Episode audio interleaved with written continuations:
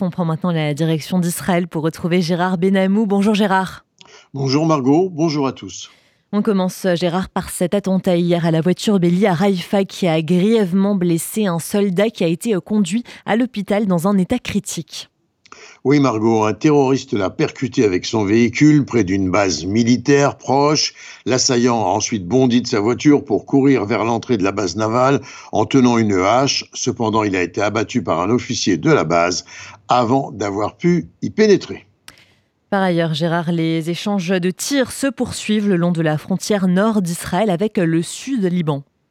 Oui, et la pression du Hezbollah, il faut bien le dire, est constante et la force des ripostes israéliennes s'accentue de jour en jour, ce qui, d'une certaine façon, rend crédibles les déclarations du ministre de la Défense, Yoav Galant, lequel affirmait hier l'armée israélienne va entrer en action très bientôt dans le nord du pays, à la frontière avec le Liban.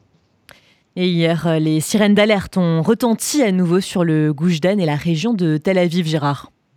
Oui, et ceci après un mois d'absence, il faut bien le dire. Cependant, l'attention est ailleurs. Une proposition d'accord pour la libération des otages est parvenue à Jérusalem après une rencontre à Paris ce week-end entre responsables américains, israéliens, qataris et égyptiens pour envisager une trêve ou un cessez-le-feu de longue durée.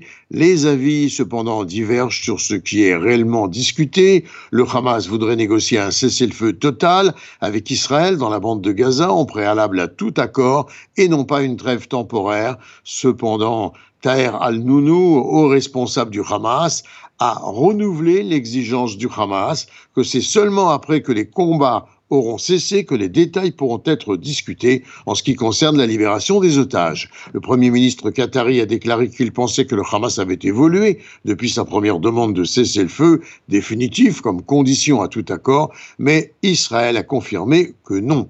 Plusieurs estimations ont circulé d'ailleurs hier, notamment concernant le nombre de terroristes à libérer des prisons israéliennes en échange des otages. Les prétentions du Hamas seraient de 100 terroristes ayant du sang sur les mains pour chaque otage libéré, ce qui conduirait évidemment à des milliers de terroristes remis en circulation, sans nul doute une sérieuse menace pour la population israélienne. Toutefois, aucun accord est intervenu pour l'instant et le Premier ministre Netanyahou aurait exprimé son refus sur plusieurs points des exigences du Hamas. Et à noter, Gérard, que le porte-parole de Tzal, Daniel Agari, a affirmé qu'à Younes, plus de 2000 agents du Hamas ont été tués en surface et sous terre. De nombreux commandants du Hamas, notamment et d'autres, se sont enfuis et se seraient rendus même aux forces de Tsahal dans le sud, révélant de précieuses informations sur le groupe terroriste.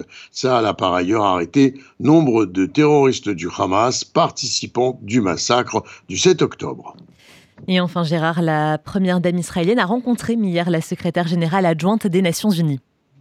Madame Pramilia Paten, donc euh, secrétaire générale adjointe des Nations Unies, Madame Paten, représentante spéciale, il faut le souligner, sur les violences sexuelles dans les conflits, a exhorté les victimes qui ont survécu au massacre du 7 octobre à briser le silence. L'envoyé des Nations Unies a évoqué une enquête engagée sur les violences sexuelles perpétrées par le Hamas, affirmant qu'il n'y a pas de place pour de tels crimes monstrueux sur les champs de bataille du 21e siècle. Et c'est le silence des survivantes, dit-elle, qui part honte et crainte de la stigmatisation, se taisent après avoir subi des violences sexuelles qui font que ces violences sont si puissantes. Les criminels, en effet, pensent que les femmes ne porteront pas plainte. Madame Herzog et Madame Paten, Spraten se sont entretenues avec des experts israéliens de la société civile, juridique et hospitalière sur les droits des femmes. Gérard Benamou, en direct de Tel Aviv, pour RCJ.